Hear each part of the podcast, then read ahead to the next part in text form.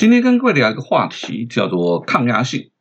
那有一次呢，上个伙伴的问我，他刚调到新的部门不到三个月，好，那新的单位啊，哇，同事个个都是高手如云。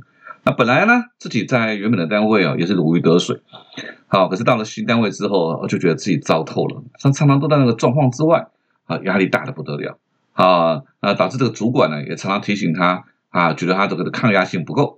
所以他就问我，哎要如何提升自己的抗压性？好，所以如果呢，你也想提升自己的抗压性，今天这个专辑你千万不要错过了。欢迎你来到八站闲谈，我是林家泰。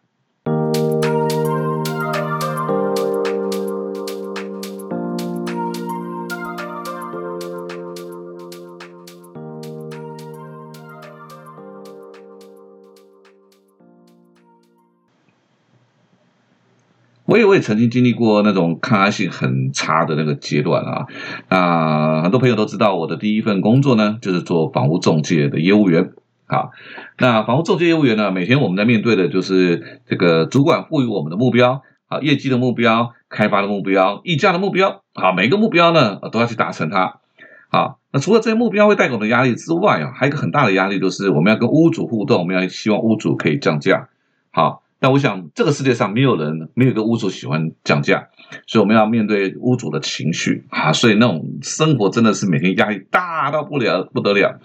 所以我在前半年呢，几乎啊天天都想离职然啊，因为压力很大，所以我也不知道跟同事啦、跟主管啦提了多少遍。好，那还好啊，当时没有这种草莓族啦或者水蜜桃族这种标签，否则我我一定肯定被贴的满身都是啊。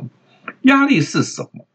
我我认为压力就是在生活工作当中，我们都遇到一些事情，那这件事情啊和自己的解决能力诶有一个缺口，那这就叫做压力。所以这个缺口啊如果越大，压力就越大。而且哈，同样一件事情，会因为每一个人的解决能力不同，感受到的压力也截然不同。但这里的解决能力啊，并不是把事情搞定了啊。它其实还包括了他怎么看待这件事情的心态。好，用一个比较极端但比较容易理解的比喻来说明，我想您可以更容易理解。啊，那就是常常要面对生死的那些医生。我曾经看过一个医生啊，叫 Tony 啊，他写了一个文章，谈论他第一次面对病患离开那种痛苦和挫折感。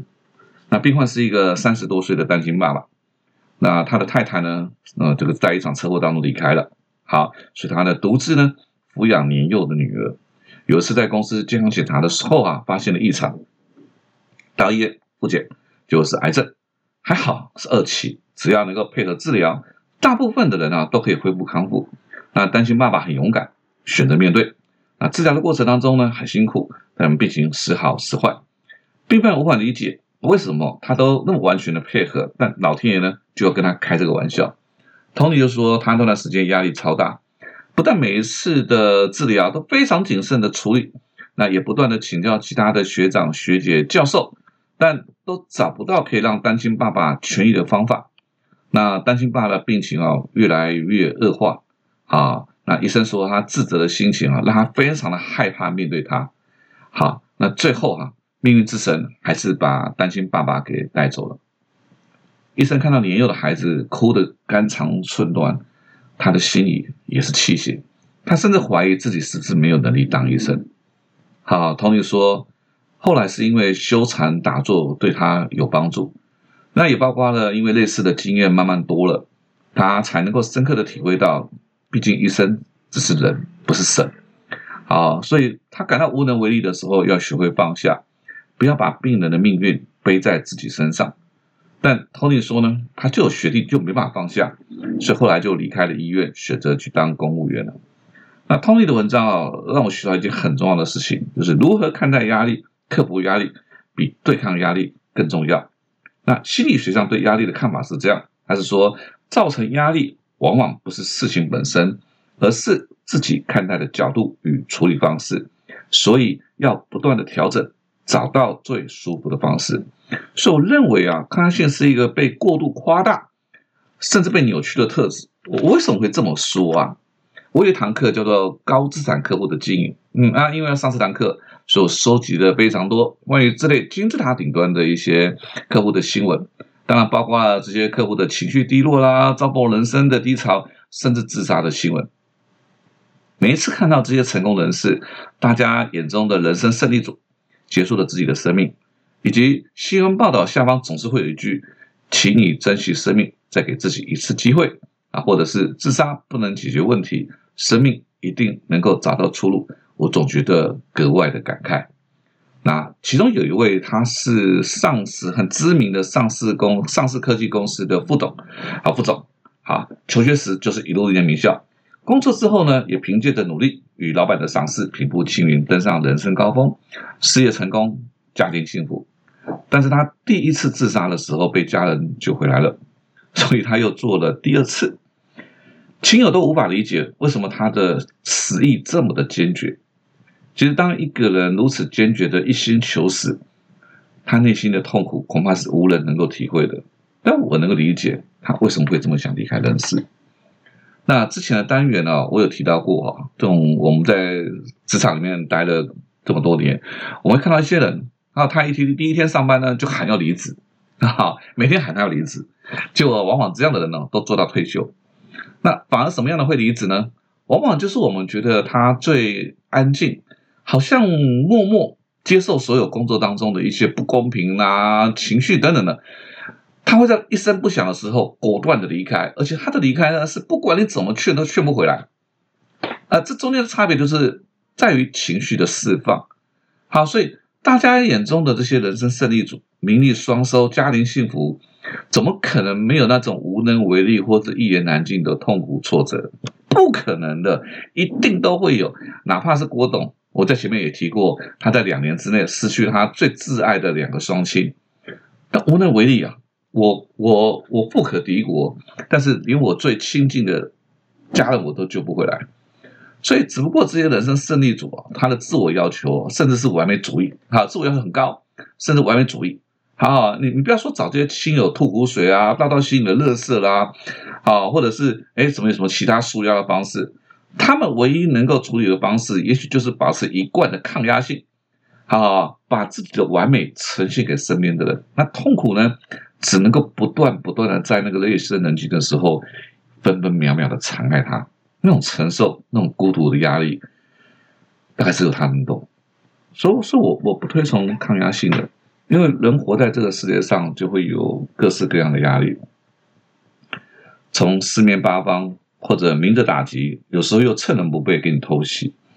加上前面提到的，每一个人的抗压性都不一样。那既然压力无所不在，你你为什么要抗压性？你看，人类跟细菌和病毒抵抗了、对抗了几千年之后呢？人类学会一件事情，我们要懂得跟细菌跟病毒共存，甚至利用它们，哎，让生活变得更好。所以，我为什么压力这件事情，我们非要跟自己过不去？这真的是很奇怪的观念点。更何况一直强调抗压性，我们要付出的代价，除了心各种心理的疾病之外，还有一个被忽略但隐藏在我们生活四周。我在职场的时候，我认识许多抗压性极好的同的主管，好，他们都有共同相同的症状。啊，有的是一位 Y 副总，啊，我认识他的时候呢。他刚升协理，但相较其他的协理，他更加冷静、脑洞清晰之外，哈，那当其他的这个公司几次改组，啊，那些协理来来去去之后，他一个个送走前辈，甚至自己的同门师兄，啊，最后当上了执行副总。他的抗压性啊，已经让他失去了同理心，你知道吗？所以啊，一切以工作为重。不管基层的员工如何反弹、写黑函，甚至用更激烈的手段抗争，都没有办法撼动他的位置。而他所管理的这些主管，哇，只要听到他的名字，都是闻风丧胆。好，也很少有人看到他那种很亲切的、很真诚的笑容，温暖笑容很少。所以一昧的强调抗压性，并不会让自己的 EQ 提高，事实上只会让我们的感知能力麻痹，甚至坏死。为什么？因因为你要让自己在面对压力的时候是无动于衷，啊，不为所动。所以有些人呢，干脆就让自己无视于，强迫自己没有感觉。所以久而久之啊，他不但是失去了同理心，他也失去了感受周遭情感变化以及交流。哦，人生仿如进入冬眠，甚至变成了化石。那因为为了让自己可以抗拒压力，啊，变成麻木不仁、麻木不仁、漠不关心，那种情绪的波动会变小。所以，当大家在情绪波动的时候，他会斥责大家大惊小怪啊，他自己见怪不怪。其实那不是心如止水，我认为他只是搞木死灰。比白内障更严重的事情是，他的眼神已经像死鱼一般的灰浊，早就失去感受以及世间的美好和悲苦。所以面对压力哦，我习惯性的先找源头，比如说哈哦，当课程接踵而来，哇，我又要赶着课程设计，又要做 PPT，那所有事情压在一起的时候，那真的是一个头两个大。所以我怎么处理？哎，我就会找出那个最急迫。哎，又最重要的优先来处理，先拆掉那个马上会爆炸的地雷，对那个炸弹炸超这个马上会爆炸的那个炸弹，我把它拆掉。那接着呢，我再处理那些相对容易简单的工作。好，那目的呢是消化工作量，啊，也减少自己的压力。好，那你想，如果我把那些紧急重要的事情处理完了，又把一些比较简单的工作处理完了，回头一看，哎，那剩下的不多了，而且没那么棘手，是不是你的压力？就会释放出来，对不对？所以那个压力就可以游刃有余的处理其他棘手，哎，但是没有急迫性的案子了。所以找到源头，从源头处理，是我第一个主管教我的方法。但总有些事情处理不了吧，对不对？所以这是我的心灵鸡汤啊，呃，我的心灵鸡汤是什么？就是软弱并不可耻，逃避偶尔有用。我会先丢下一切。呃，可能去公园散个步啦，或者是拿一杯茶、几块饼干啊，离开工作桌，慢慢的享用。啊，有时候呢，我就会哎灵光乍现，找到这个解决问题的方法。但有时候啊，依然呢也是不知道怎么办才好。但至少让自己轻松一下。好，当然我也会跟我自己对话啊，甚至天马行空、胡思乱想。总之啊，我现在就是想逃避。好，那有几次啊，真的被逼到无能的，为无能为力了。啊，那当然不是工作上的事，别的事情了。啊，干脆躲到浴室当中掉眼泪，情绪得到释放，哎，才能够让好的东西进得来。